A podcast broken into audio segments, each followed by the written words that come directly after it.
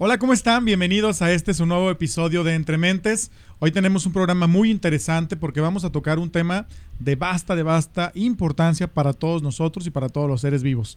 Tengo aquí a una experta en tanatología, la cual vamos a platicar y adentrarnos mucho en ello. Bienvenida, María Guadalupe Ramírez. Ay, muchas gracias, buenas tardes. Saludos a todos los que se encuentran del otro lado del monitor y pues vamos a hablar de un tema que es muy interesante, es un tema muy importante y que es un tema de trabajo personal. Completamente, ¿verdad? 100% personal, ya nos decías. Gracias por aceptar la invitación, gracias por estar en este lugar de Entrementes. Y pues vamos a irnos por partes. Platícame quién es Lupita, como mejor la conocen todos en este argot. Ay, Lupita Ramírez. Eh, me conocen como Lupita Ramírez, soy de aquí de Guadalajara, Jalisco. Soy una persona que se dedica a estar trabajando, a estar apoyando a las personas, estar en hospitales, en escuelas, en donde sea. Simplemente yo voy, acompaño, doy pláticas, doy conferencias, doy talleres. Eh, aparte de esto, también estoy en, lo que viene siendo fotografía y video, que me gusta a veces en ratitos, en mis tiempos libres, cuando tengo tiempos libres, también ir a algún evento o algo y tomar fotografías, tomar videos. O sea que te metes en muchas arengas. Es que hago muchísimas cosas. Eres muy hiperactiva. Sí, eh, todo el tiempo estoy en movimiento, completamente. Todo el tiempo estoy en movimiento, nunca me estoy quieta. También me encanta mucho aprender, estar aprendiendo de la vida, aprendiendo de las personas, porque qué mejor que ellos que te den ese aprendizaje de vida y que te den herramientas, porque todo lo que la gente te dice o, lo que la gente te comenta o lo que te comparte, al final de cuentas te ayuda en tu proceso de vida. Completamente. Y fíjate que ese es uno de los objetivos de Entrementes. Por eso fue creado. Porque quiero conocer y aprender de cada uno de los invitados, nuestras invitadas como tú. Y sé que nos nutrimos en conjunto, como, como bien lo dices. Pero sin duda la parte que tú haces, híjole, no imagino, no me veo en tus zapatos ni con tus pantalones porque la verdad creo que es muy difícil el poder estar compartiendo los distintos duelos que ya platicábamos, pero no sé por dónde quieras empezar. Híjole, voy a empezar antes de comenzar con esta frase, que se las quiero compartir a todos ustedes porque más de alguno de ustedes va a empezar a tocar una fibra muy sensible y va a empezar a trabajar, aunque no quieras, esta parte de algún duelo, de algún duelo que a lo mejor está ahí, pero no sabes ni cómo ponerle un nombre, ni cómo decirlo, ni cómo llevarlo a cabo. ¿Por qué? Porque muchas veces vas a entender esto, negamos lo que está pasando, automáticamente nos bloqueamos porque no queremos aprender o no queremos saber qué es lo que viene a dejarnos este duelo o por qué lo tengo que empezar a procesar. Y la frase dice así, escúchenla muy bien. Adelante. ¿Y cómo duele? Me duele sentir soledad, aunque me encuentre acompañado. Me duele estar callado mientras mi mente está gritando. Me duele tanto sonreír, aunque por dentro esté llorando. Me duele tener que decir todo está bien, nada sucede aquí.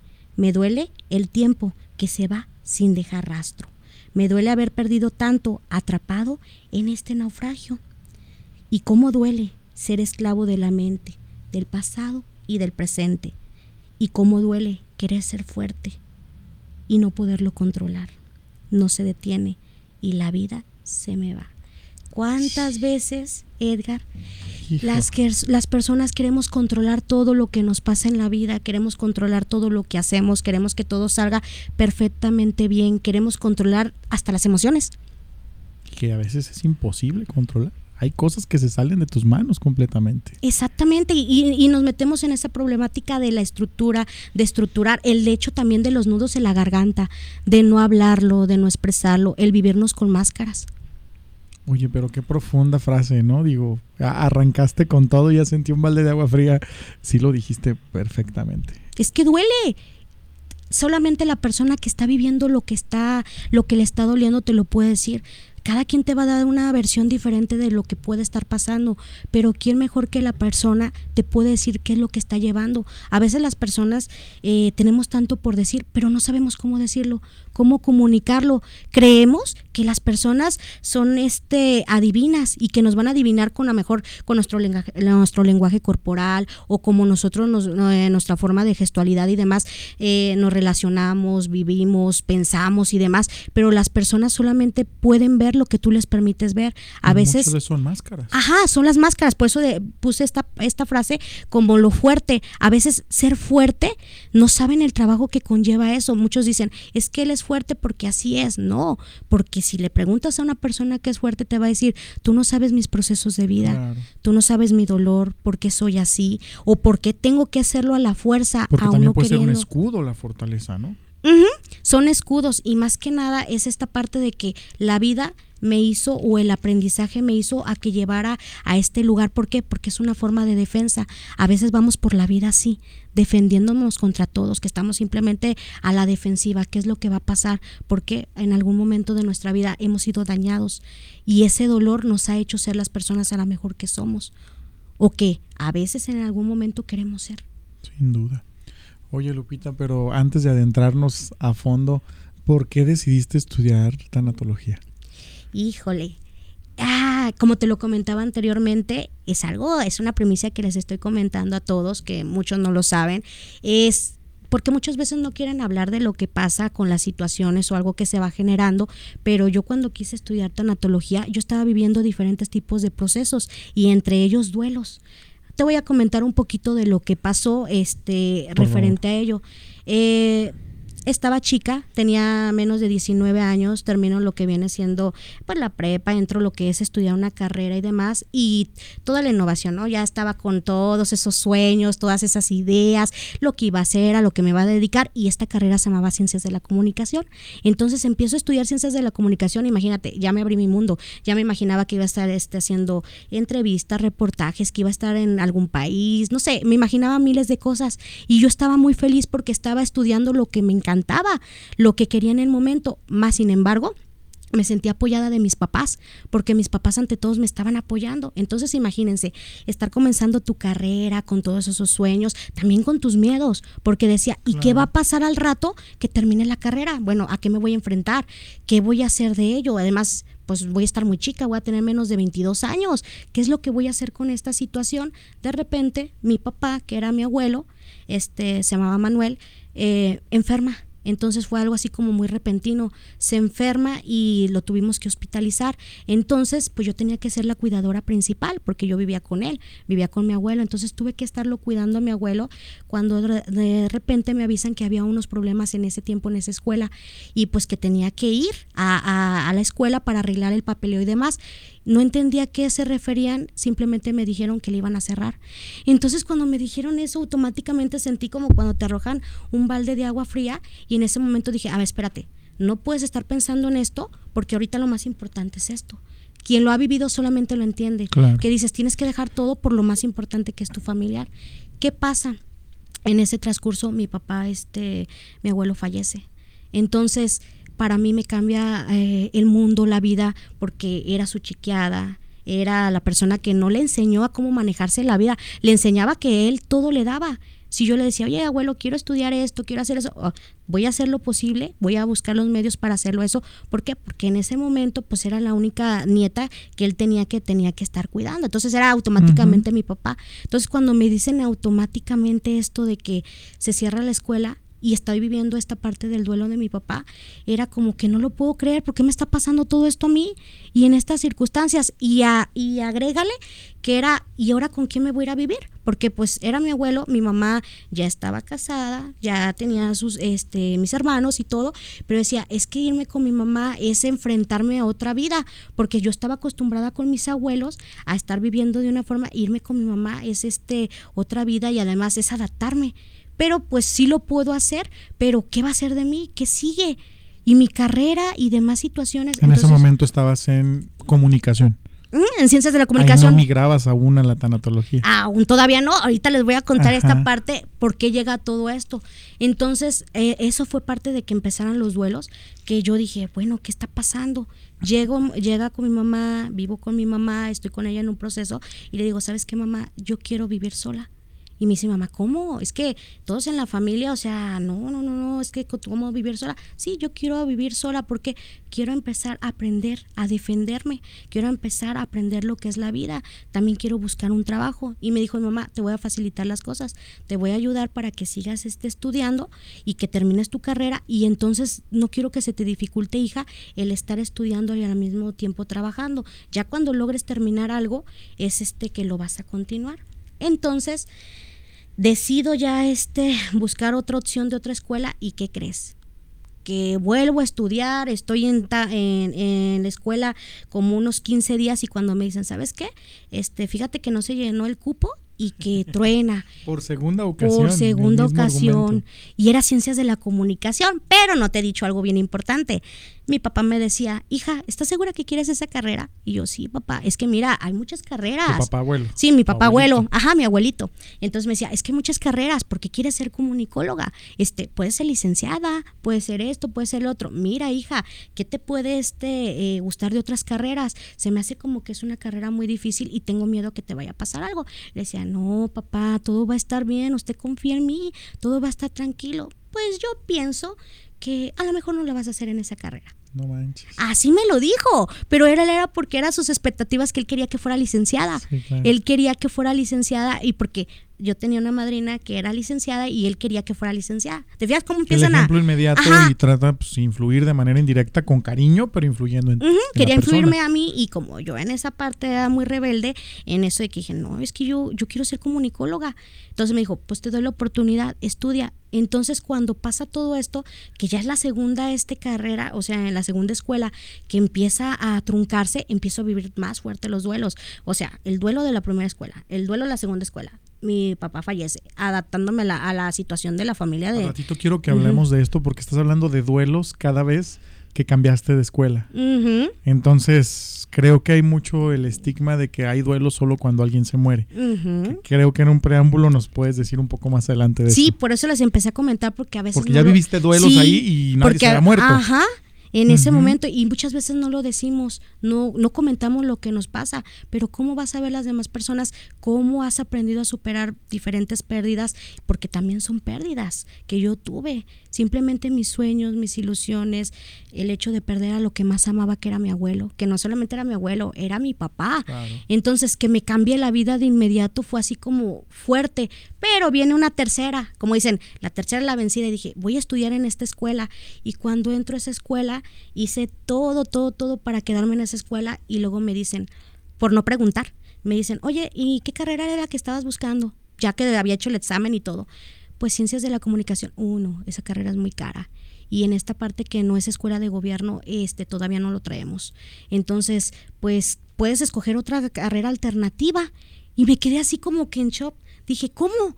¿Tres? No, ya, o sea, ya, o sea, ¿qué es lo que me va a pasar? Ya era un mensaje que no entendías porque no querías. No entendía Pero ya la vida te lo estaba diciendo tres veces. Y yo en ese momento me referí, volteé, eh, pasó lo de, lo de mi papá y volteé y dije, ah, ya te entendí, me estás poniendo trabas. Yo pensaba decirle a él, tú me dijiste desde, un inicio que no querías que yo estudiara esa carrera. Dije, pero ¿qué crees? Me voy a seguir aferrando porque voy a lograr mis sueños.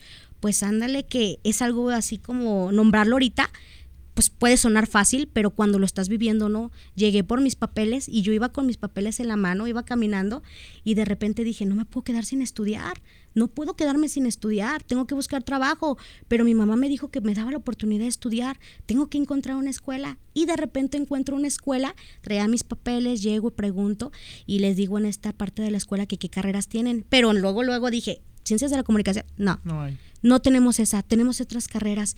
Y recordé que alternativamente, ahí viene toda la situación, estaba la carrera de psicología que yo también quería estudiar.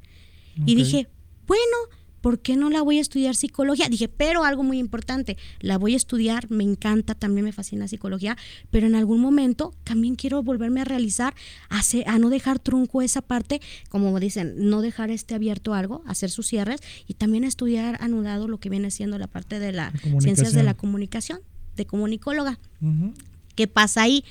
Pues ya estudio, termino la carrera, como decía anteriormente, se vivieron duelos, se vivieron adaptaciones, se vivieron cambios y demás. Y ahí viene otra situación.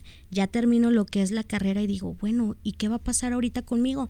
Ya terminé la carrera, estoy muy joven, ni siquiera tengo ni siquiera los 25 años. Para ahorita muchas personas dicen, ah, ya 25 años ya estás grande, pero para mí yo sentía que todavía estaba muy chiquita. Entonces digo, ¿qué quiero seguir estudiando? De repente una amiga me dice, fíjate que hay una carrera este, que, que se llama tanatología y que está en el Hospital Civil Viejo este, en esa carrera, bueno, eh, en, esta, en este curso o la carrera, como quieras decir, diplomado, que en sí era diplomado, este, te van a enseñar a trabajar lo que son el proceso de duelos, te van a enseñar lo que es la parte de despedirte, de hacer cierres, de trabajar con personas, con seres humanos. Y yo decía, ¿todo eso te van a enseñar? Y luego me decían, sí, pero lo más importante es que vas a trabajar duelos. Cuando me dijeron, este, vas a trabajar duelos, inmediatamente dije, pero yo no estoy viviendo ningún duelo. ¿Te fijas cómo empieza como que la negación? Dije, pero no estoy viviendo un duelo. Primeramente, pues ya terminé la carrera, ya está todo tranquilo, ya está empezando, pero no estoy viviendo un duelo. Y dije, ¿cómo no estoy viviendo un duelo? Y empecé a, estudiar la carrera de, tanatología y empecé a ver y dije, no, sí estoy viviendo un duelo. No uno, varios. ¿Por qué? Porque a raíz de esto todavía siento que vengo cargando el hecho de que me pasaron esas situaciones en mi vida y la pérdida de mi papá. ¿Por qué? Porque me tocó estarlo acompañando en el hospital hasta el día que fue. Eh, bueno, te voy a comentar esa parte que no, que no lo dije, no lo, lo, omití. Mi papá se puso malo en la noche, yo estaba muy preocupada, estaban las enfermeras, estaba chica y demás. Entonces se me ocurre llamar a mi mamá y decirle que, pues, que, que mi papá se había enfermado, se había puesto más mal. Llega mi tío, llega mi mamá y hacen lo que es de cuidarlo, de relevarme. Jamás pensé que era la última vez que me tocaba ver a mi papá. Entonces lo relevan o sea, me relevan, este, unos primos, mi mamá va por mí, no pasaron ni siquiera tres horas en lo que llegamos a la casa cuando suena el teléfono y nos acaban de decir que mi abuelo había fallecido que este que, que, había fallecido que todo tranquilo que todo estaba bien y demás y fue así como para mí como el balde de agua fría el shock y decir cómo pero si yo por qué me fui por qué no estuve ahí si yo lo estaba cuidando yo todo estaba perfecto y por qué me fui y en ese momento empecé a sentir como una pequeña culpa y empecé a trabajarlo. Cuando vuelvo a, retomar tanatología, empecé a trabajar todo eso y me dice la persona que, que en ese momento se llamaba Tere, mi facilitadora, y me dice, Tere, en paz descanse, me dice Tere, es tiempo de que trabajes todos tus duelos, algo muy importante y que jamás se me va a olvidar y que en algún momento antes de, de comenzar te lo dije, tienes que aprender a permitirte, permitirte sentir, permitirte transmitir, permitirte expresar, decir lo que te pasa. Sí, yo sé que las personas no son adivinas, pero sí es necesario que les comuniques lo que te está pasando. Yo no quería hablar del duelo de, mi, de la pérdida de mi abuelo porque temía, tenía miedo de que mi mamá sufriera más, tenía miedo de que mi mamá este, automáticamente se pusiera depresiva, lógicamente, que mi mamá este, no pudiera eh, superarlo que cargara su duelo y tu duelo. Exactamente, porque pues mi mamá fue es simplemente, ok, me voy a adoptar, voy a pasar esto con, con Lupita. Lupita estaba con sus abuelos por decisión propia, porque ella quería estar con ellos, porque pues, prácticamente eran mis papás. Entonces, el traerme a Lupita, y no vivíamos lejos, ¿eh? vivimos así a una, a, como quien dice, a dos casas. Entonces, era como, pues sí, tengo que adaptarme también a que mi hija esté aquí con nosotros, con, mis, uh, con, sus, con sus hijos, con mis hermanos, el cuidarme y todo eso. Pero el hecho de que yo decía, es que yo no puedo hablarle de lo que estoy sufriendo ni cómo lo estoy sufriendo. Con las únicas personas, algo bien importante, que las podía hablar, hablar era con mis compañeros con mis compañeros que en algún momento tenía mis amigos que yo les podía decir que estaba triste, que no sabía qué hacer, que me sentía sola, que no sabía qué iba a hacer de mi vida.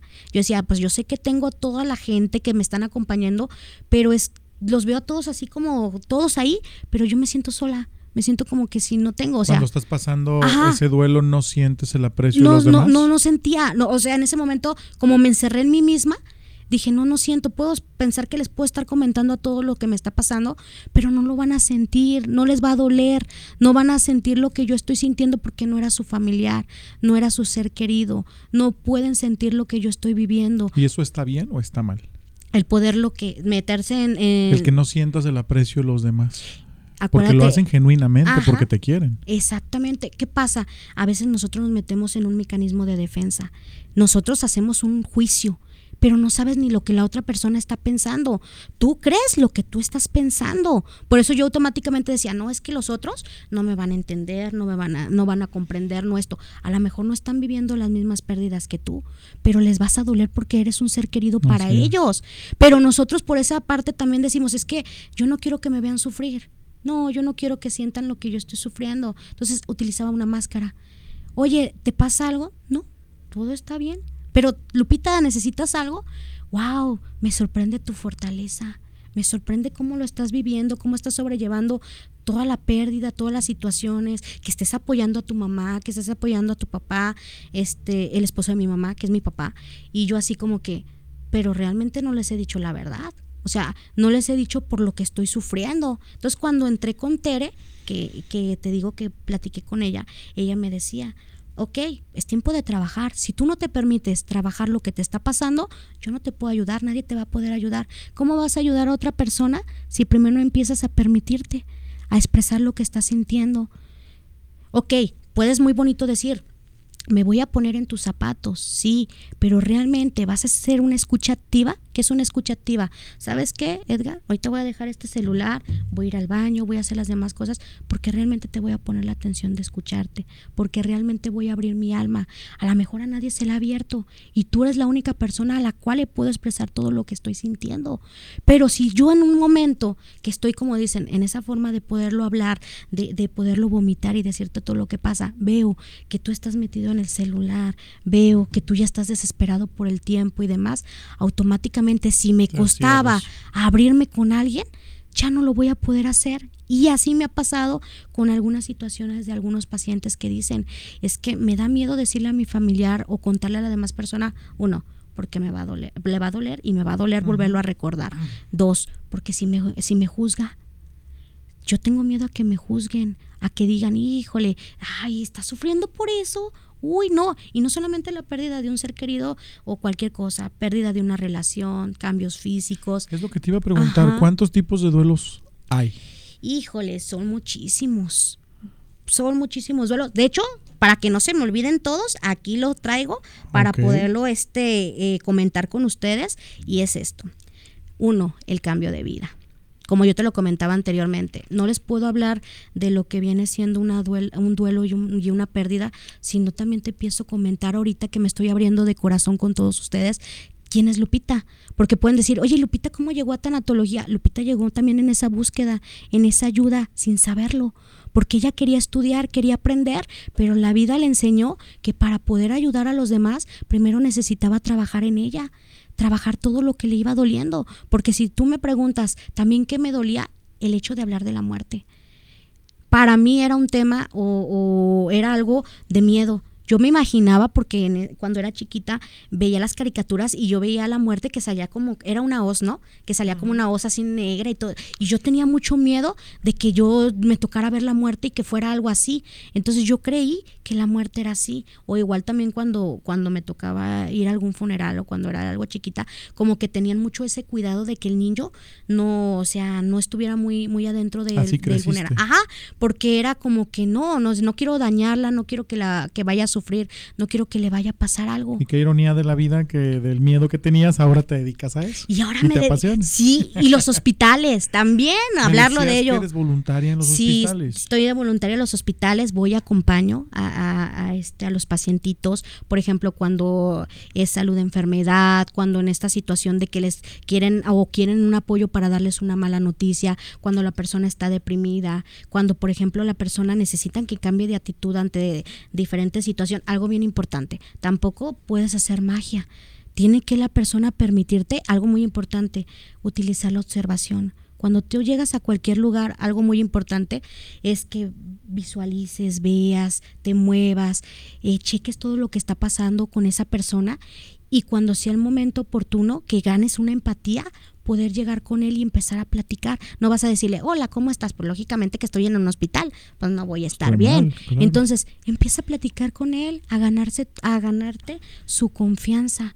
Algo muy importante, él te va a abrir su corazón, pero ojo, no puedes llegar y nada más recibir la información y, ah, pues ya me la dijiste la información, sale, vaya Dios. No. Generas lazos afectivos muy fuertes. Ajá, eh, aunque sean 15 minutos, 20 minutos con quien seas, tienes que dejarle como un mensaje. ¿Cómo es esto un mensaje? Una retroalimentación cuando vas de tanatólogo algo muy importante. Cuando vas de tanatólogo en esta parte de, ok, te abrió, te comentó, porque algo muy importante, son los miedos los que hablan. ¿Qué está pasándote? ¿Qué está pasando ahí? Cuando él se puede hablar y expresarte, dice, es que yo tengo miedo de que mis familiares vean cómo me está doliendo, qué estoy sintiendo, estoy dormido, estoy a gusto y luego llega la enfermera y pum, me pica y pues me levanto y tengo miedo. Todavía no sé cuál es mi diagnóstico, qué está pasando en este lugar. Me decías cuando van a amputar alguna extremidad de tu cuerpo, ¿no? Eh, me, me, me había tocado, les voy a comentar este pequeño caso donde, por ejemplo, estaba viviendo otro duelo, otra, otra pérdida en algún, en algún tiempo de una amiga que en, el, en determinado momento me quedé con ganas de decirle muchísimas cosas, pero tú sabes que a veces el tiempo no lo permite, situaciones y demás. Entonces yo lo estaba empezando a procesar porque decía, híjole, se acerca su fecha, todas estas circunstancias. Ella tenía ganas de verme en algún momento yo le dije, hay que vernos, hay que vernos en determinado momento, pero me decía, es que sabes que, fíjate que tengo otra situación que hacer y lo posponemos para la siguiente semana. Jamás pensé que la siguiente semana ya, ya no llegaría. Entonces, cuando se va ella, lógicamente que viví mi proceso y todo eso, ese, ese día estaba en el hospital y venía recordando toda esa fecha. Entonces me movió, estaba movida y de repente llegamos, estaba en trabajo social y me dicen, ¿sabes qué, Lupita, está pasando esta situación? Hay una personita que automáticamente este, tiene gangrena en lo que viene siendo su pie y pues necesitamos amputarle pero lo que pasa es que tenemos miedo de que se tarde un poquito más porque todo eso puede subir y se le puede ir al cerebro o se puede morir, pero lo que pasa es que él ahorita no está en negación, él no quiere entender, no, no quiere saber qué está pasando con lo que es la, la cuestión de salud porque esta persona era trailero. Entonces, imagínate, toda su vida dependía estar en el volante, estar de una ciudad a otra. Entonces, se le vienen cambios bien fuertes, pero ¿quién mejor que tú que vas a poder ir y que vas a hablar con él y que le vas a dar algo muy importante, alguna frase de vida o que vas a poder lograr hacerle que entienda lo que está pasando?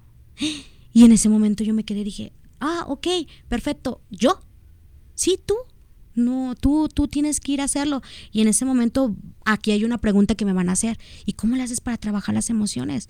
Tienes que aprender a trabajarlas. Dije, en este momento, desconecto mis emociones que está, que está pasando. Personales. Ajá, personales. Yo sé que está pasando eso, pero alguien más me está. tu bata profesional y va en este momento me necesita esta persona y necesita a alguien que vaya y lo acompañe, porque está pasando un duelo, una situación de dolor. Se va a desprender de algo muy importante, muy querido, que es una parte de su miembro. Y tengo que acompañarlo y tengo que estar con él. Entonces cuando llego y platico con esta persona, llegué, empecé a, preguntarle que cuáles eran sus gustos, decirle bonitas tardes, y él estaba completamente como ido. Eh, empecé a preguntarle que si comía y él me decía que no. A la defensiva. Ajá, que no quería comer, que no le interesaba comer, que había muchos cambios, eh, que, que sí, que sabía que pasaba algo, pero pues ya le habían puesto unas hierbitas y esas hierbitas le habían rescatado hace muchos años atrás su pie. Entonces, que los doctores le habían dado, porque lógicamente que no puedes llegar a, saber, tienes que, que, preguntarle qué es tanto lo que él sabe. Entonces yo le dije, ah, sí, que por qué le pusieron su hierbita. No, que porque mira que la pie, que me salió una manchita y así. La esperanza de... Entonces le dije, ok, ¿y qué es el diagnóstico que le han dado ahorita? Yo ya lo sabía, porque a mí me habían comentado ya trabajo social, pero yo quería saber cómo estaba emocionalmente. No, pues mira, me dicen que me está pasando esto. De hecho, me estaba comentando mi esposa y mis hijos, pues que la verdad me ven mal. Y la verdad, pues no te puedo mentir. Lo que se ve, no se pregunta. Sí, no solamente lo veo, lo huelo, lo siento, ya olía. Entonces le dije, eh, ok, voy a tranquilizarme, ¿me puedo sentar a un lado de usted? ¿Se quiere sentar? Sí, me puedo sentar a un ladito de usted para poder platicar más a gusto. Mire qué bonita vista hay. Aquí hay una, hay, una este, ventana y se puede apreciar lo que viene siendo esta parte de lo que es el edificio. No me había dado cuenta. ¿Cómo que no se había dado cuenta? Mire, está una ventana, puede apreciar las demás cosas. ¿Qué le parece el servicio de aquí?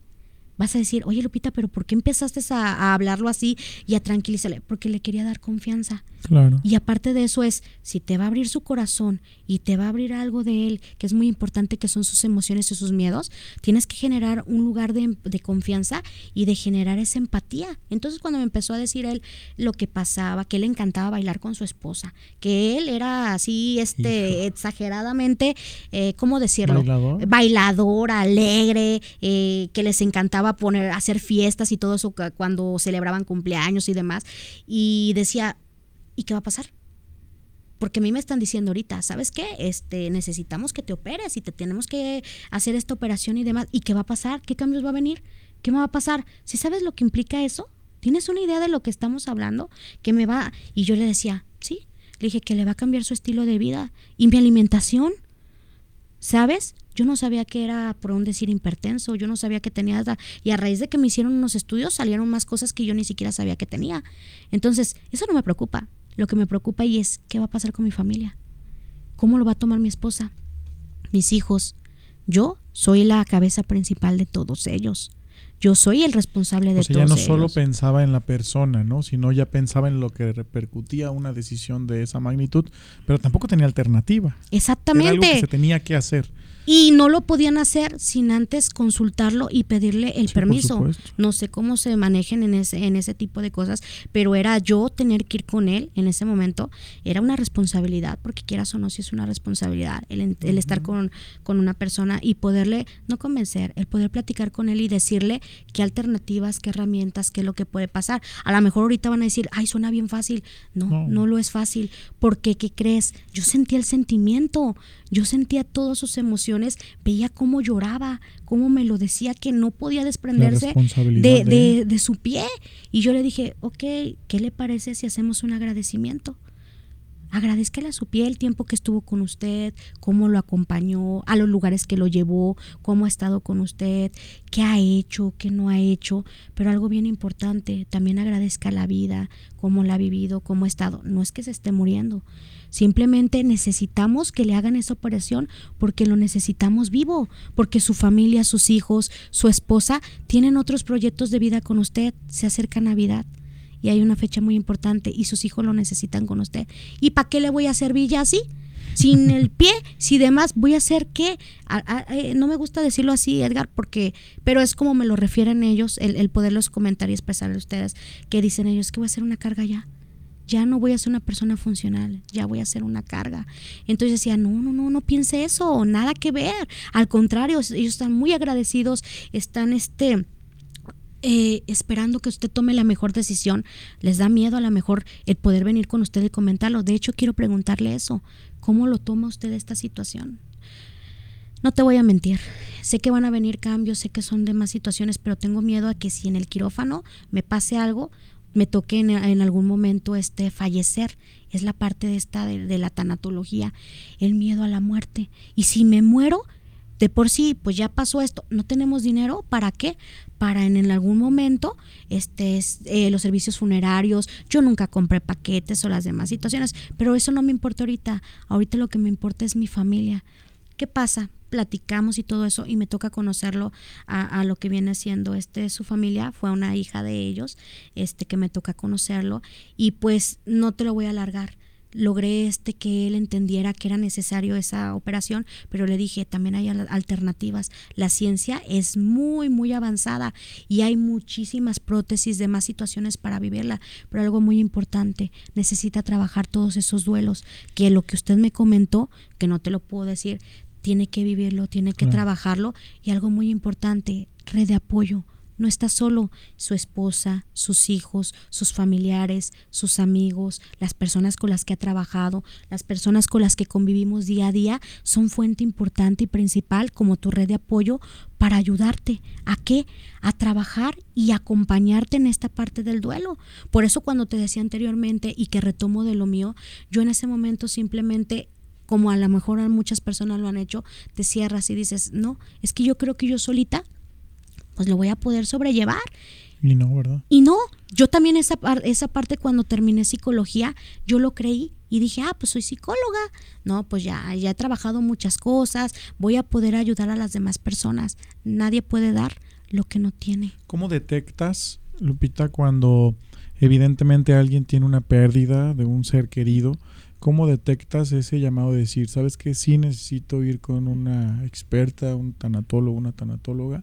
¿O cuando definitivamente pasan años y años y dices, por más que pase el tiempo, nunca he buscado un apoyo o no acepto más que sufro internamente, pero no acepto que alguien me pueda ayudar? ¿Dónde está esa parte? Fíjate, es algo bien importante ahorita como lo mencionas muchas veces nosotros, como te digo, los nudos en la garganta, vemos los cambios de actitud y no solamente nosotros, eh, a veces nosotros sí decimos, bueno, vamos a ayudarnos, pero todavía no. Creo que como el pez globo, ¿no? Tun, tun, tun, tun, y ya cuando sea el momento y que explote es cuando voy a buscar ayuda. Igual pasa también en la parte psicológica, ¿no? Como igual como la tanatología lo detectamos las personas que son tus familiares cercanos, tus amigos y demás, cuando ya empiezan a ver cosas que ya no son normales en ti, ya no estás comiendo, ya no estás durmiendo bien, ya estás faltando al trabajo, ya no estás vistiéndote bien, ya no te quieres ni bañar, ya no tienes como sueños, proyectos, ya la vida la ves como cotidiana, ordinaria, cuando ya no vives, sobrevives. Me ha tocado muchos pacientes que dicen, pues es que tengo que tengo que arreglarme, tengo que ir a trabajar y todo, pero es un día más. O sea, es lo mismo de siempre, es lo mismo de lo mismo. Y le decía, "No, ¿por qué lo tomas así? porque sí, es lo mismo de siempre. Siempre me tengo que levantar a hacer esto y esto y esto y esto y esto y esto, de llegar y hacer aquello. Ya no hay luz por ese día. Exactamente. ¿Se hunden qué? En sus emociones, en sus sentimientos. ¿Qué pasa también en estas circunstancias? ¿Cómo lo vas viviendo? Él que mejor que nadie te lo puede decir. Tú puedes decirle, ok, mira Edgar, te traigo este vasito de agua, como en los hospitales, vamos a que comas y todo eso. En el momento va a estar comiendo, pero porque tú lo estás forzando. Eso es lo importante en los procesos. No puedes forzar a nadie, lo puedes acompañar, lo puedes ayudar o le puedes decir, mira, podemos recurrir a este, este tipo de ayuda o, o de trabajo, pero la persona tiene que estar dispuesta a poder hacerlo. Porque mientras tú le estés dando de comer, la persona automáticamente va a estar comiendo, pero porque está haciendo fuerzas. Es como cuando te dan un suero, te están alimentando, te están dando de comer y demás, pero la persona lo está haciendo por hacer. Entonces, si yo no detecto que estoy pasando un duelo o estoy pasando una pérdida, es como si tú automáticamente me estás hablando de alguien que no soy yo. No está pasando eso. Muchas veces me ha tocado que lo están viviendo, lo están pasando y automáticamente dicen, pues todavía lo puedo controlar, como que en ese momento tú dices, te acostumbras al dolor. Ajá, lo postergamos. Te acostumbras, a vivir con eso, aunque sea triste. Exactamente. Porque yo no, no me cabe en la cabeza pensar que alguien está sufriendo demasiado por la pérdida del ser querido pero ¿de qué manera buscas ayuda cuando tú estás hundido en tu sufrimiento? ¿De qué manera te nace esa fuerza interna de decir, está bien, voy a buscar ayuda?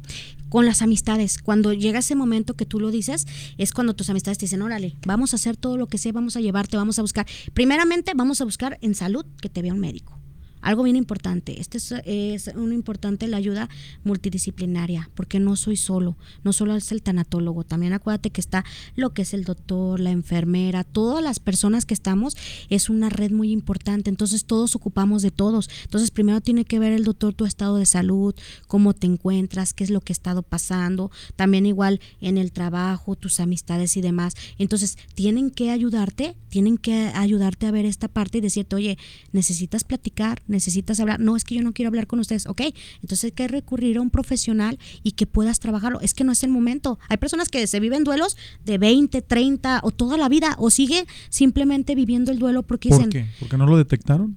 ¿O eh, Porque lo detectan o en algún momento simplemente le dan vuelta a la hoja. Dicen, aunque ah, sufra los 30 años. Aunque sufran los 30 años, porque yo no quiero volver a tocar el dolor. Me ha pasado que hay pacientes que simplemente te dicen, es que si me vuelves a hacer que yo hable del dolor, es como si me volvieras a repetir la misma película y en el mismo instante y lo que en el momento callé, dejé de sentir, otra vez lo estoy volviendo a sentir como si en este momento me la volvieras a poner. ¿Y es así?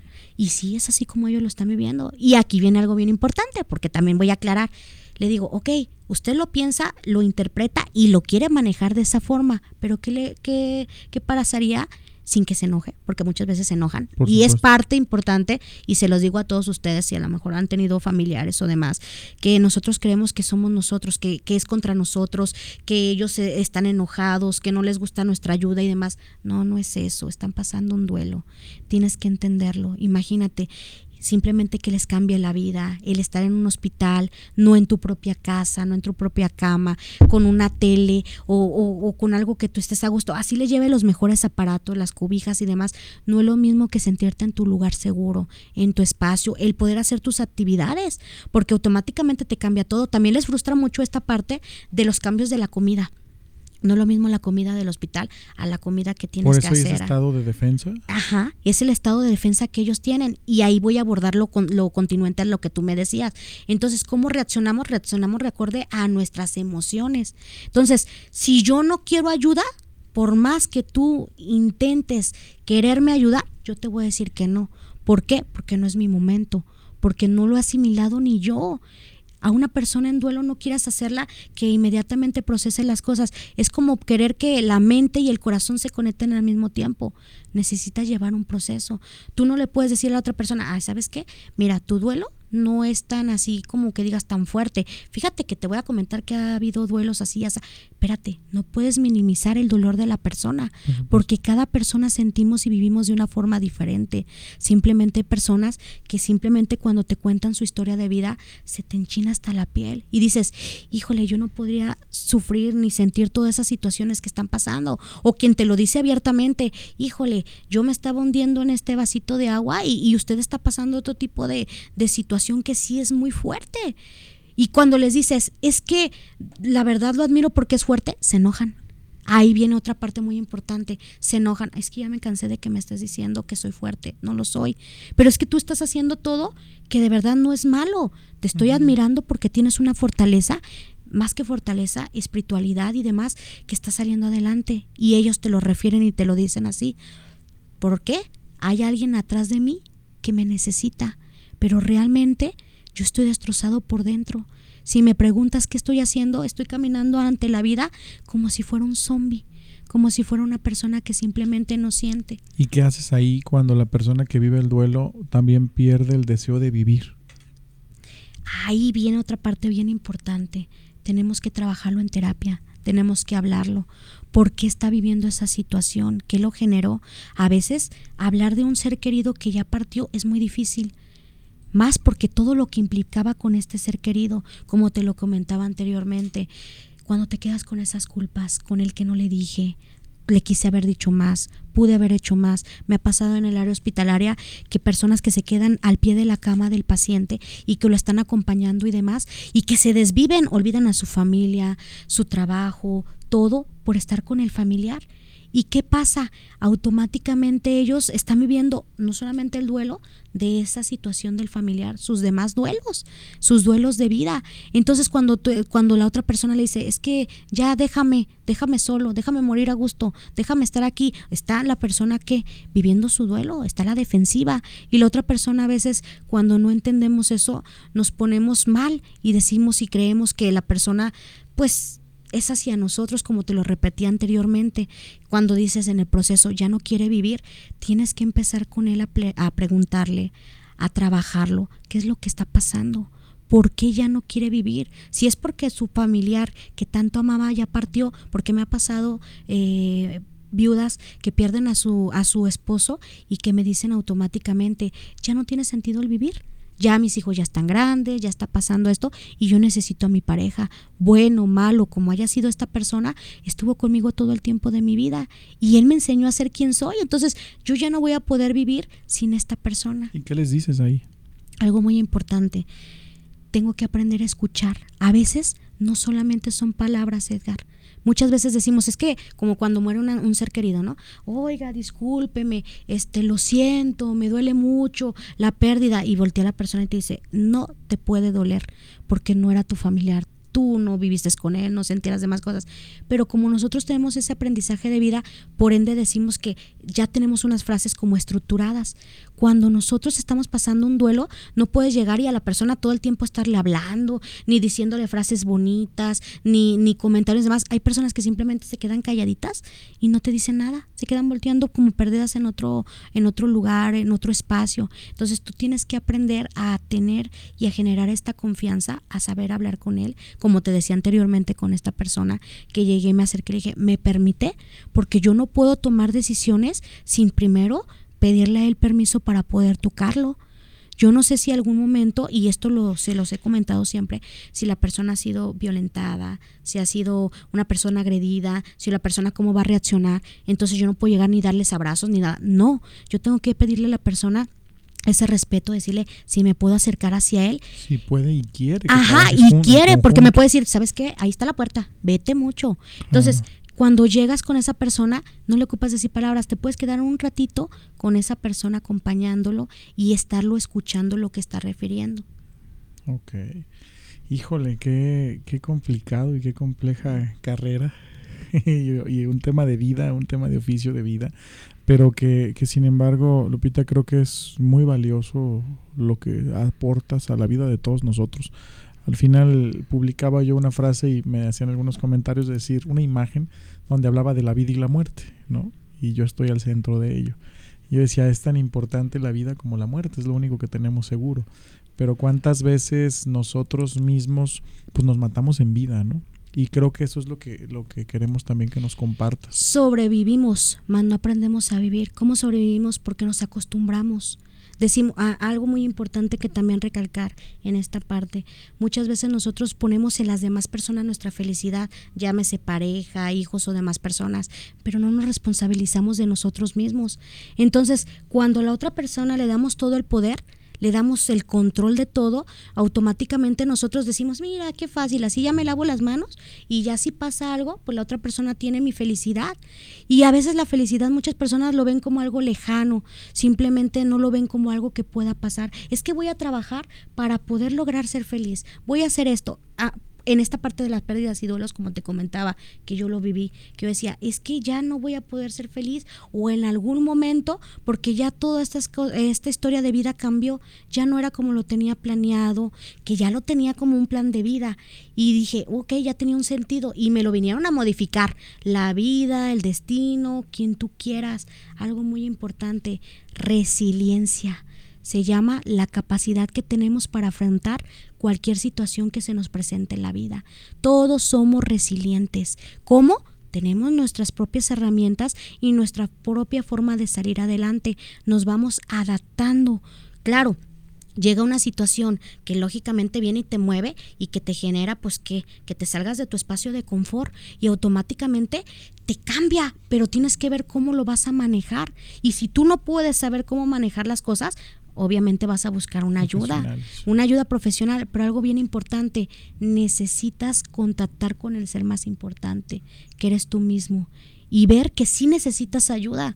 A lo mejor te, te bloqueas y dices, no, no lo necesito, pero tú abiertamente lo sabes que sí necesitas algo. Simplemente cuando necesitas ya medicamentos y que luego dicen, es que yo ir con el psiquiatra no porque me van a decir que estoy loco o que me pasa cierta situación. Necesitas medicamentos porque tu cuerpo, tu mente necesita también descansar, necesita ese medicamento para trabajar. Humanamente es posible decir, el 30 de diciembre, no, vamos a dejar que pase Navidad Año Nuevo el 5 de diciembre yo dejo de sufrir, me desapego y mi, de, mi pérdida y mi duelo lo dejo atrás y voy a empezar una nueva vida. ¿Humanamente es posible? Híjole, aquí es meterse en la mente y, y, y, en el proyecto de vida de cada una de las personas. ¿Qué es lo que quieres en la vida? ¿Cómo lo vas a trabajar? Ok, ¿quieres darle vuelta a la página? Ok, pero quieres hacer un cierre, quieres comenzar algo más o quieres realmente dejar un hoyo abierto o seguir tapando hoyos o qué vas a hacer. Porque puedes decir, ok, borrón y cuenta nueva, ya pasaron mis duelos, ya pasaron esto y a lo que sigue, ok, pero realmente tú sabes que cualquier cosita te va a volver a detonar alguna situación, o algún duelo, alguna pérdida o algo que has tenido. Tienes que aprender a trabajarlo, permitirte. Y algo muy importante, el darte cuenta porque a veces no nos queremos dar cuenta de ello. De hecho, te iba a comentar que tenía una frase que anteriormente te la había comentado que me encanta y tengo una carta que la quiero comentar referente a eso porque pueden decir cómo vive una persona con lo que es duelo. Ahorita les voy a comentar qué es lo que está pasando. Sí, porque yo veía, bueno, y te voy a ayudar un poco, pero veía que la parte de los duelos no solo es una pérdida, ¿no? Sino nos quedamos a medias cuando lo estabas leyendo, pero es hasta ah, aquí los tengo. Ah, ok, son los cambios de vida, son todas las pérdidas y duelos, no solamente de un ser querido, cuando fallece lo que también es una mascota, algún amigo, familiar y demás situaciones. El paso de los años por mi cuerpo también es un duelo. Es que yo no quiero envejecer, no me veo envejeciendo el cambio de gustos, una música te gustaba, la comida, pero ¿por qué los gustos, Lupita? Porque a lo mejor tú comías cierta comida con tu familia, con tus seres queridos y a lo mejor ahorita ya no están, te cambiaste de país, de lugar, de situaciones o simplemente la persona trasciende. Eh, también lo que es lo material cuando pierdes las pertenencias o algo que ha sido muy significativo para ti. A lo mejor para mí esto vale muchísimo, pero no por el valor material, por el valor emocional que yo le agrego a la situación. Y además para las demás personas dicen, no, no tiene el mismo valor.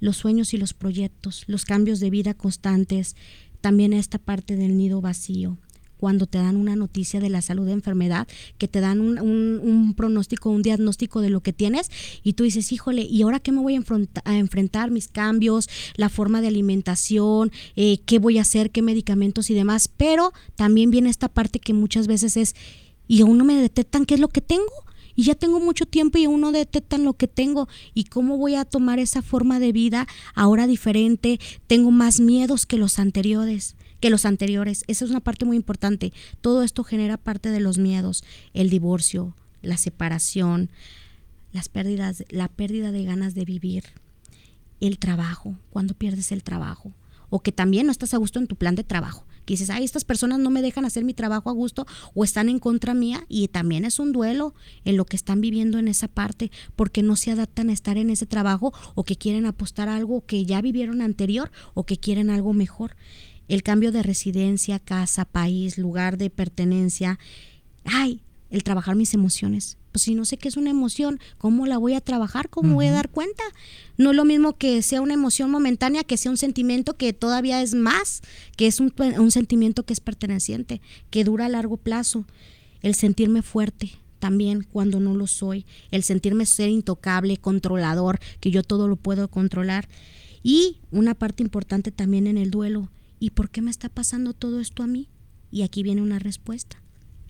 Dijo el anciano curandero del alma, no duele la espalda, duelen las cargas, no duelen los ojos, duele la injusticia, no duele la cabeza, duelen los pensamientos, no duele la garganta, duele lo que no se expresa o se expresa con furia, no duele el estómago, duele lo que el alma no digiere, y no duele el hígado, duele la ira contenida, y no duele el corazón, duele la falta de amor y es precisamente él, el amor mismo, quien contiene la más poderosa medicina. Completamente. Todas las dolencias que vienen del alma y las expresa el cuerpo, ¿verdad? Aquí te va la respuesta. El cuerpo habla lo que la boca calla. Y algo bien importante y punto número uno que se los voy a decir a todos ustedes, muy importante, trabajar contigo mismo es también aprender a trabajar con amor darte ese amor. Cuando tienes una herida, para que la herida pueda sanar, necesitas aprender a qué? A curarla. A curarla, pero también aprender a qué? A tocarla. Lógicamente que por medio de la curación vas a irla curando, sanando y demás, pero conforme a los cuidados que le estás dando, que no va, que va a aparecer una marca y demás y que se puede abrir en cualquier momento como los duelos o demás situaciones, sí se puede abrir, pero si aprendes a curarla y a sanarla con los debidos cuidados y adecuadamente, vas a ver la cicatriz, pero ya no te va a doler de la misma forma, porque ya estás viviendo un proceso de curación y de sanación. Aquí puedes ver una cicatriz pero es solamente la cicatriz de algo que en algún momento pasó. Dicen muchas personas, los mejores guerreros, cuando ven sus cicatrices, ¿qué pasan? Se acuerdan de cómo fue esa batalla y todos los que les tocó vivir y esa fortaleza que salió. Todos tenemos muchísimas cicatrices que no son vistas, que solamente tú sabes dónde se encuentran o que precisamente en este momento lo estás viviendo y que no sabes a quién recurrir, cómo encontrar ayuda. Primeramente, qué padre que ya la puedas detectar en este momento, que a lo mejor esto poquito que hemos, es que es muchísimo el tema, pero esto poquito que hemos abierto sirva para que ya empieces a buscar esa ayuda, también a contactar con tus seres queridos. No solamente es el hecho de ir a visitarlos, puedes mandarle un mensaje, eh, puedes hacer una videollamada. La tecnología es tan hermosa que te puede contactar con tus seres queridos. Algo muy importante, seguir con tus proyectos y sueños. Si en este momento estás viviendo, eh, hay una frase que me gustó, que, que decía una persona, que, que, decía, haz del ordinario extraordinario. Para las demás personas puede ser algo ordinario lo que tú haces día a día, pero para quien lo está viviendo es extraordinario, porque el hecho de salir, ver el, ver el sol, eh, sentir el aire, los olores, ver a la gente, el poder reír. Hay personas que me dicen, es que me cuesta reír, y cuando pueden reír dicen, ves, ya pude reír, sí. pero fue debido a que permitiste volver a tocar esa herida y permitirte sanar completamente las historias, la vida y todo lo que pasa en determinada persona, solamente la persona es como eh, el libro que te lo puede contar. ¿Quién mejor que tú para poderlo contar? Pero ojo, no puedes ayudar a nadie porque a veces somos muy buenos para decir que vamos a ayudar a las demás personas y ojo, ni nos hemos ayudado a nosotros mismos. Y vamos, como te decía anteriormente, como abriendo hoyo para tapar otro hoyo y al final de cuentas simplemente pasamos las cosas por encima, pero no le damos un verdadero trabajo. En la profundidad, ¿no? Puro bálsamo. Híjole, pues la verdad es que ha sido un programa muy interesante. Ya estamos llegando a, al final, pero no quisiera cerrar, Lupita, sin poderte preguntar y poner un ejemplo para dar algunos consejos. ¿Puedo leer la carta? Sí, por ah, supuesto. Se las traje especialmente a ustedes de esta personita que está viviendo un duelo. Es la pérdida de su hijo de 15 años.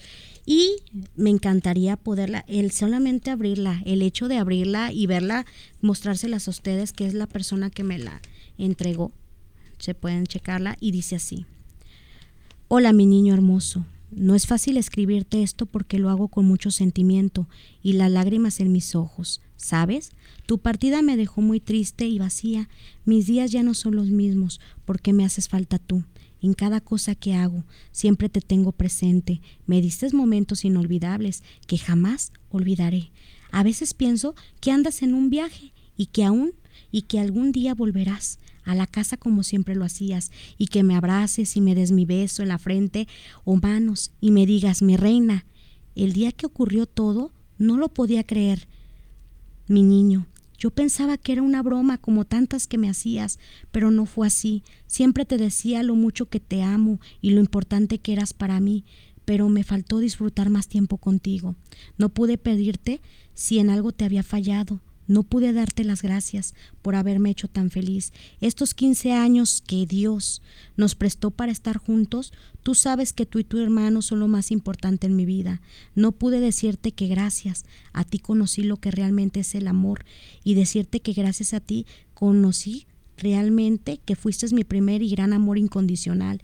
Créeme que no, no me siento preparada para afrontar todo lo que me está pasando. No te voy a mentir, pero te extraño te extraño mucho, me haces mucha falta, porque tú eras mi cómplice, el que me sacaba siempre esa sonrisa con todas tus ocurrencias y por la forma en que eras conmigo.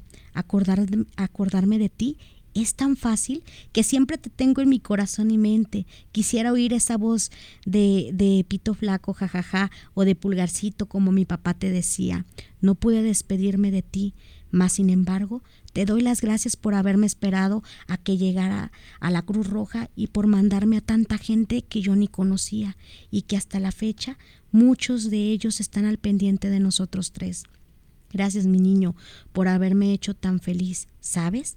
Que eres el regalo más maravilloso que Dios me regaló desde el día que supe que venías en mi vientre. Desde ese día te amé y siempre estuve para ti cuando más me necesitabas. Sabes que no soy la madre perfecta, pero siempre traté de darte todo mi amor y de hacerte feliz. Siempre le seguiré echando muchas ganas a la vida y trataré de tener siempre una sonrisa como a ti, a ti te gustaba. Gracias, mi amor por todo lo que me diste. Te ama tu mamá. Hijo Está muy fuerte y trae todas las emociones, todos los sentimientos. Un niño, un adolescente de 15 años que automáticamente pierde la vida en un accidente, un accidente fuerte. Él iba en moto y, con un tráiler y pierde la vida.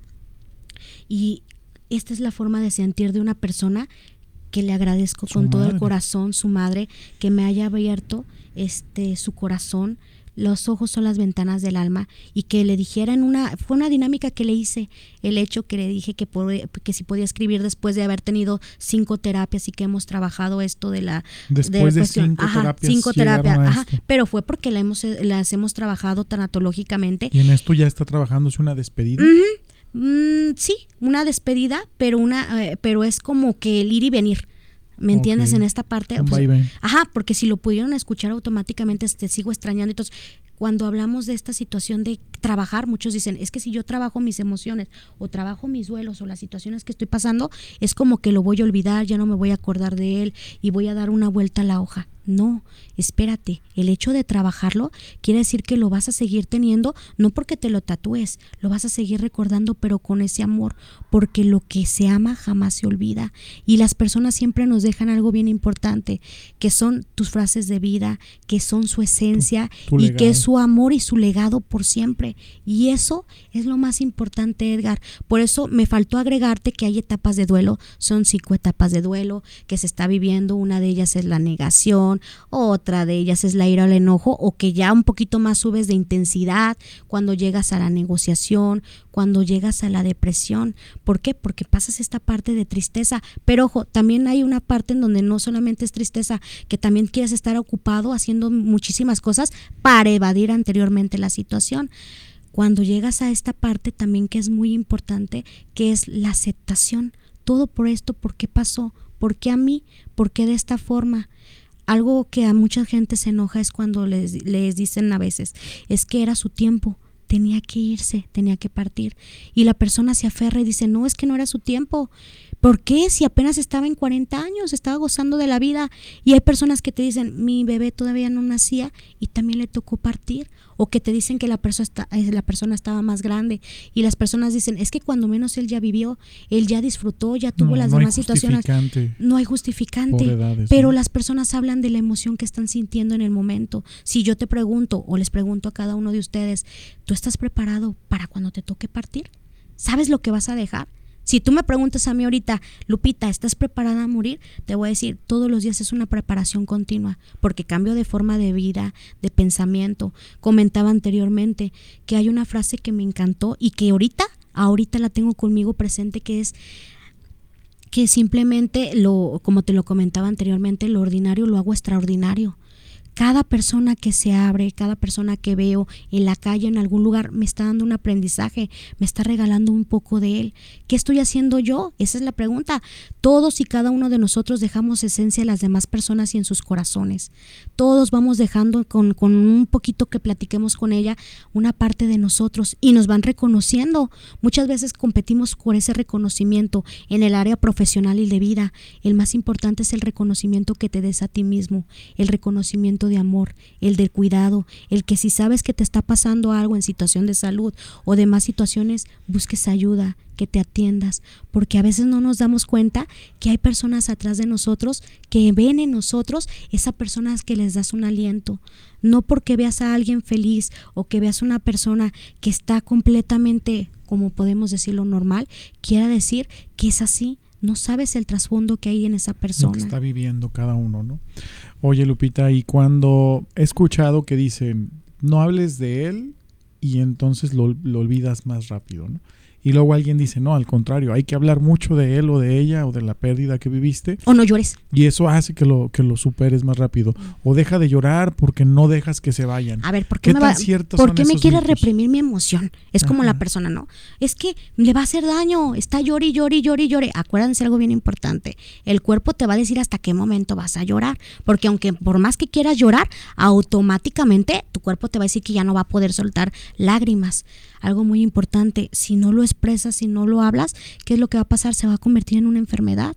Los nudos en la garganta, el dolor de estómago, las complicaciones y demás. Él lo va a hablar en el momento preciso y, ojo, cada quien lo habla cuando se debe de hablar su duelo y con quien lo debe de hablar y se sienta confianza.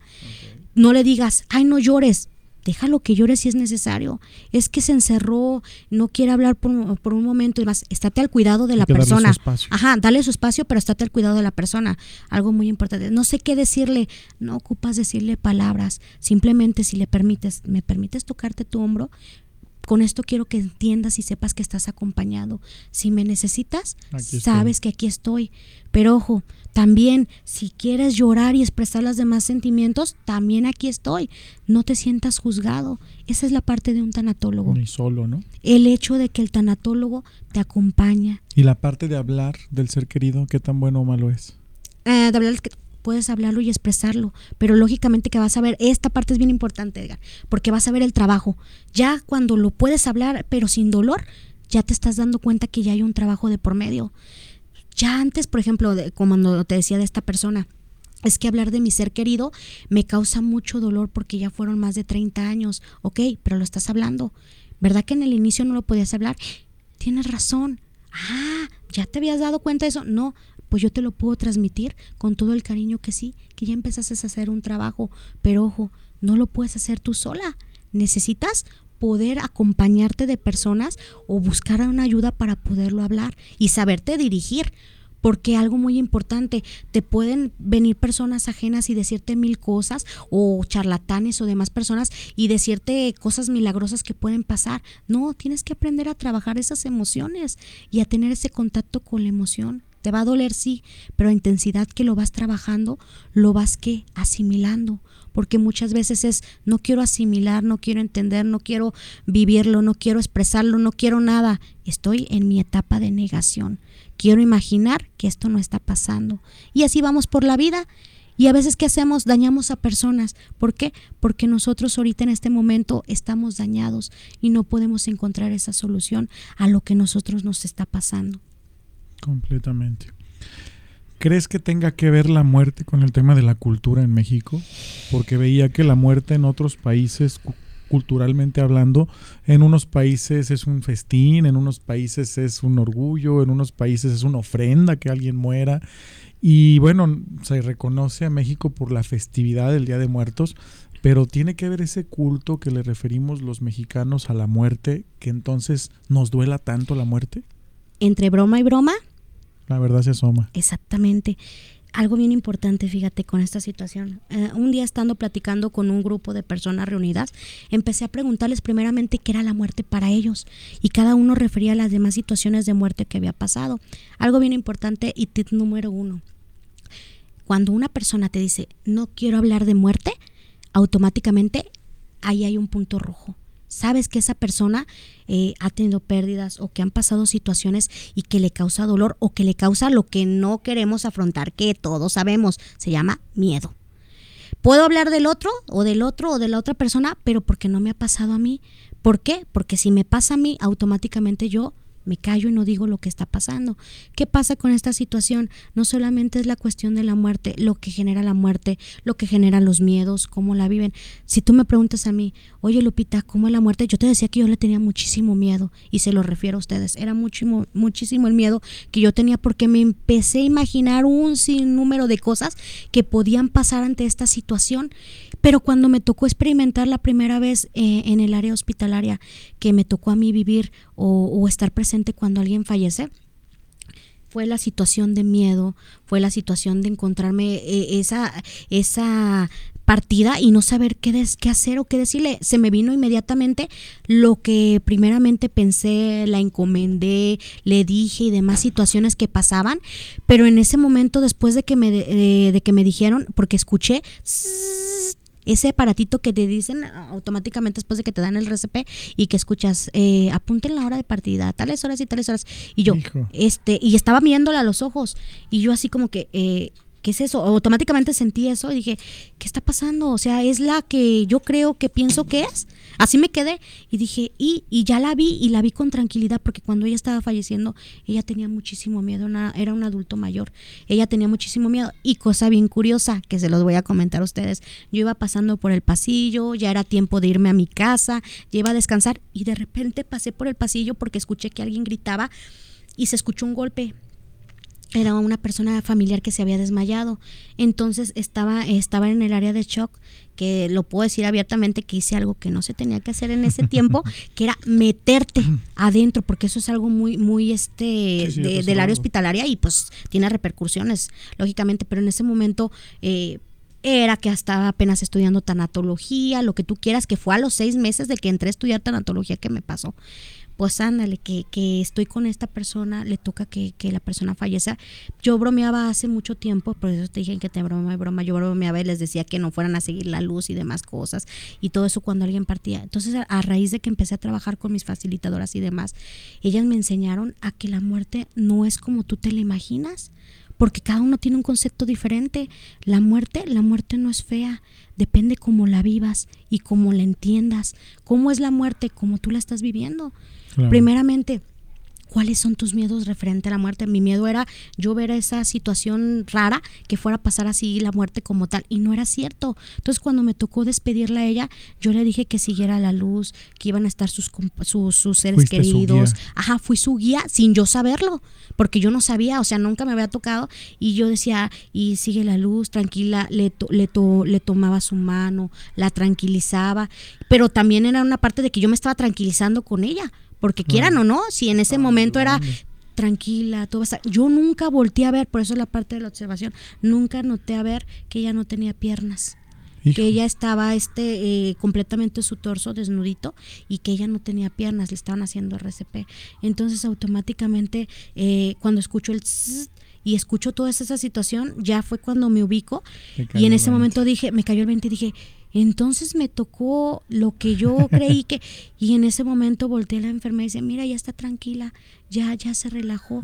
Y empecé a ver que le brotaban las lágrimas, pero se le veía un rostro de tranquilidad. Le diste paz. Le di paz. En ese momento yo volteo, veo que no tenía sus piernas y empiezo a voltear a ver todas las situaciones y dije, ok, ya entendí realmente qué es la muerte, cómo fue, cómo fue y, y, de repente salgo y le pregunto a mi facilitadora, oye, le dije esto, hice esto, no me puedo acordar todo lo que le dije, pero le, le dije, ¿sabes qué me dejó esta persona?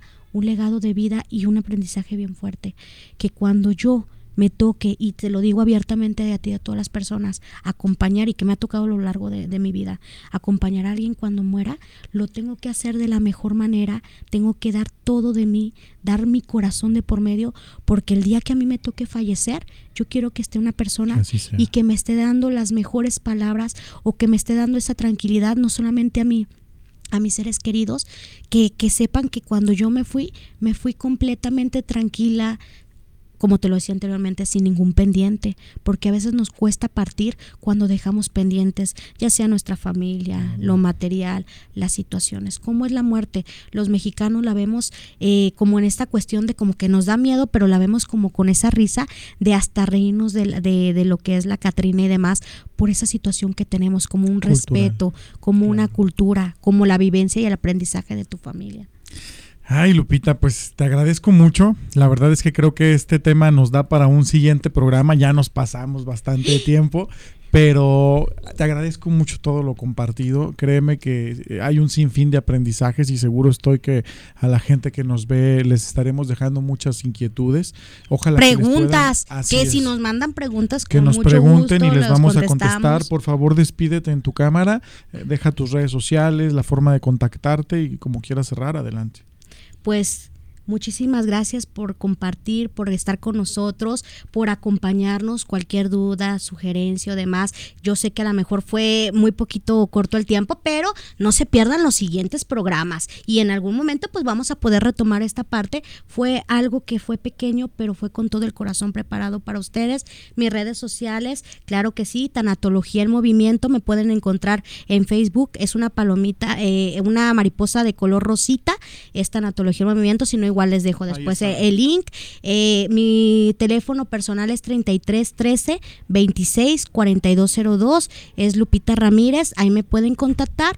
Y pues ya saben ustedes que el hablarlo, el expresarlo, el sentirlo y el transmitirlo es muy importante. Pero algo muy más importante de todo ello es que te permitas que lo trabajes y que de verdad lo trabajes con una responsabilidad que también busques esa ayuda, no solamente de tus seres queridos, la ayuda propia, porque trabajarlo, hablarlo y sentirlo cuesta muchísimo trabajo, pero tú puedes hacer eso y más. Recuerda que hasta el día de hoy has sido resiliente y que has logrado encontrar una y otra forma de trabajar las situaciones, pero recuerda algo muy importante, no permitas que el dolor, que el duelo, los nudos de la garganta y lo demás no te permitan vivir nada más que, que, a, que el hecho de que aprendas a sobrevivir, no, tienes que aprender a vivir y a disfrutar lo que es la vida. Es maravillosa cuando aprendes a contactar contigo mismo.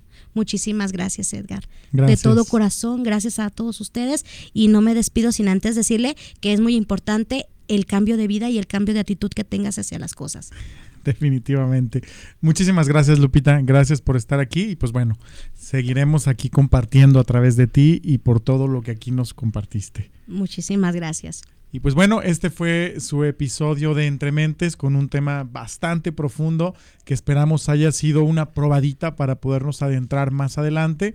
Y pues gracias a todos, los invito a que sigan suscribiéndose, a que compartan nuestro material y por supuesto, como ya lo digo y como me encanta cerrar, si pasa por tu mente, pasa por tu vida.